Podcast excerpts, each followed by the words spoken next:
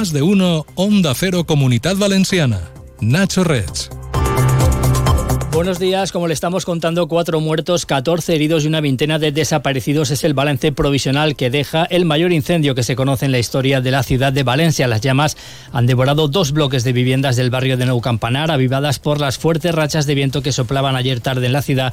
Habrá que ver si también debido a los materiales del revestimiento de las fachadas. Enseguida le damos los últimos datos desde el, punto, del puesto de mando avanzado de ese incendio. Como cada día hasta las siete y media repasamos la actualidad regional más destacada.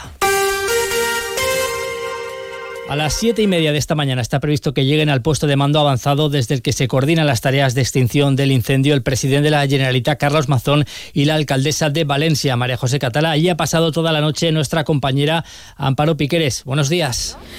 Muy buenos días, Nacho. Sí, las labores de los bomberos han consistido durante toda la madrugada en seguir enfriando la fachada del edificio.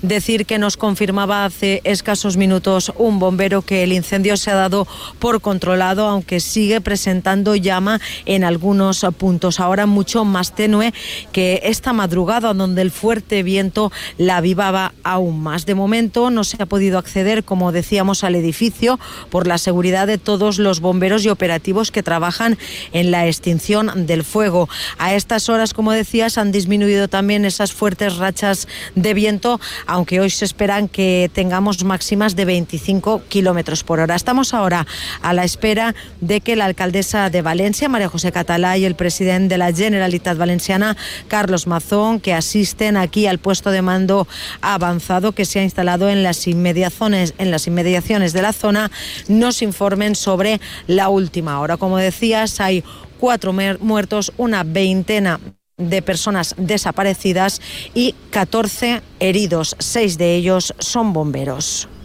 Y el Ayuntamiento de Valencia va a decretar este viernes tres días de luto oficial como consecuencia de este incendio. A falta de la comparecencia prevista para dentro de unos minutos, la alcaldesa de la ciudad, María José Catalá, habla ya de una situación muy difícil, Ramón Pérez. Además, la crida de fallas prevista para este próximo domingo ha sido ya cancelada, así como el resto de actos falleros programados para el fin de semana. Tampoco se celebrarán, por tanto, ni la macro desperta del domingo ni la mascleta de ese mismo día. Por su parte, el Consejo y el Gobierno valenciano ha anulado toda su agenda para hoy viernes. Recordamos en este sentido que en la zona se encuentra ya el presidente de la Generalitat, Carlos Mazón, también, entre otras autoridades, la delegada del Gobierno en la comunidad, Pilar Bernabé.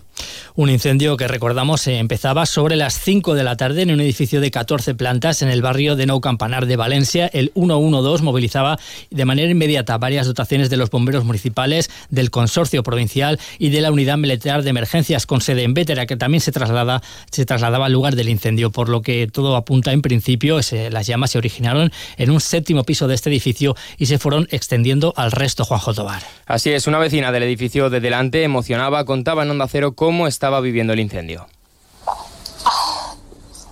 No, se ha quemado todo el edificio y ahora se está empezando a quemar la pared de la otra parte del edificio y está empezando a quemarse eh, un ático y otro piso del medio, o sea, es muy heavy.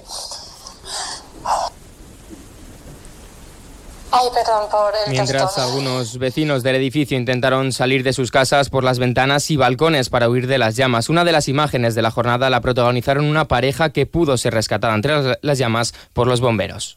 El tercer piso, vale, están los bomberos de la parte que no se estaba quemando, que se está quemando ya, pues se están descolgando y cada vez están cayendo más cascotes a la calle, a la acera.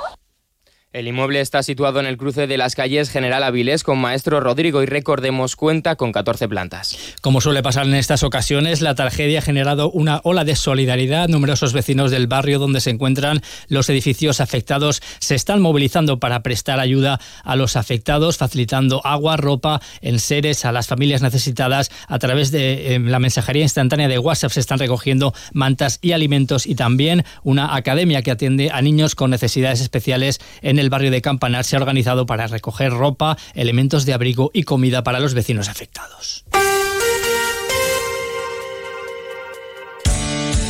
Todos los martes en Onda Cero, Comunidad Valenciana en la Onda y Caixa Popular, un foro radiofónico donde de la mano de Caixa Popular conoceremos proyectos innovadores, solidarios y de carácter social, donde ponemos el acento en las personas y la sostenibilidad de nuestro entorno.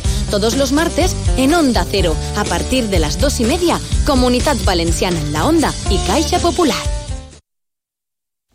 Ambiente festivo y reivindicativo el vivido en Valencia ayer con la protesta del sector agrario, un ambiente que llegó en algunos momentos, eso sí, a ser tenso con la llegada de tractores hasta el puerto. Allí los antidisturbios intentaron parar a la marea de agricultores que pretendían parar la actividad del puerto como haya ocurrido la semana pasada en Castelló. Al menos una persona ha sido detenida. Eh, se trata del secretario comarcal de la Unión Yauradora en la Plana Baixa, David Esteban. La delegación del Gobierno ha confirmado que la detención se ha realizado por desobediencia, pero sin duda uno de los protagonistas y de los más reivindicativos ha vuelto a ser el secretario general de la Unión Yauradora, Carles París, quien tachaba la actitud de fuerzas de seguridad del Estado de antidemocráticas. La vida que no se pudiera pasar por el port de València. En la vida no pensava. Vaya democràcia més bananera tenim que no ens deixen expressar-nos lliurement i dir les veritats. Tot això passa perquè diguem les a la presidenta del port de València. Muy duro también el presidente de la Asociación Valenciana de Agricultores, Cristóbal Aguado, sobre todo por el tratamiento que recibe el campo por parte de la Unión Europea que lo importante aquí no es la tierra solo, lo importante son los hombres y mujeres que están en el campo dejándose la piel, que abusan de ellos, que nos roban, que las plagas se nos comen y que en definitiva no podemos vivir dignamente. Y por eso somos el parodillo de Europa. Ha sido la tercera protesta convocada por todas las organizaciones agrarias de la comunidad. Los agricultores eh, han escenificado su descontento vertiendo 200 kilos de almendras, naranjas, cereales y vinos y se ha llevado a cabo también una quema de paja. Sepa también que la Policía Nacional ha detenido en una operación contra el narcotráfico en la provincia de Alicante a 11 personas, entre ellas un arquitecto del ayuntamiento de la capital que estaría vinculado al líder de esta organización de narcotraficantes, Juan Carlos Fresneda.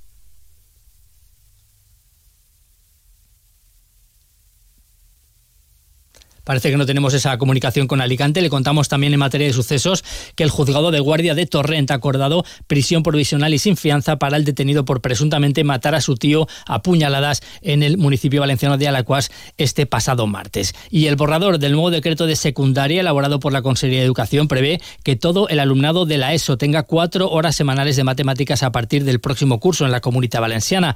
Así, la futura ordenación y el currículo de la ESO presenta como principal novedad que todos los alumnos de primero, segundo, tercero y cuarto de la ESO reciban cuatro horas semanales de matemáticas durante el curso que viene. Ignacio Martínez, el director, director general de Ordenación Educativa y Política Lingüística, cuenta cuáles son las novedades introducidas en ese nuevo decreto con el principal objetivo de poder reforzar este área instrumental. Además, se recupera también la asignatura obligatoria de música en tercero de la ESO, que es uno de los compromisos que había adquirido este gobierno. Y finalmente, se vuelve al horario tradicional de 30 horas en primero y segundo de la ESO y de 32 horas en tercero y cuarto, que facilita además la gestión de otros servicios complementarios como el transporte escolar Además, para cumplir las sentencias judiciales del Tribunal Superior de Justicia de la Comunidad, que anuló parte de la regulación aprobada durante el anterior gobierno del Botanic, se eliminan los proyectos interdisciplinares de primero a tercero de la ESO como materia obligatoria y se consolida la hora adicional de matemáticas y lengua extranjera que ya introdujo la Consellería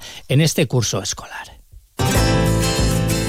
Tiendas Milar le ofrece la información del tiempo. Hoy se esperan en la comunidad intervalos de nubes con precipitaciones débiles y dispersas a primera hora, especialmente en el tercio sur y en Castellón. A últimas horas puede haber alguna precipitación débil en el rincón de Ademuz con la cota de nieve por encima de los 1100 metros. El viento va a soplar del oeste, moderado, ocasionalmente fuerte y con probables rachas muy fuertes en zonas de interior que podrían afectar también a alguna zona cercana al litoral. Temperaturas en descenso después de superarse ayer los 25 grados en muchos puntos en las tres capitales de provincia, hoy las máximas se quedarán en 20 grados. Ven a Milar del 22 al 26 de febrero y ahórrate el 21% de IVA en una selección de electrodomésticos de las mejores marcas. Teles, lavadoras, frigos, móviles y mucho más con un 21% de descuento y todos los servicios de Milar. Del 22 al 26 de febrero, ahórrate el 21% del IVA solo en Milar.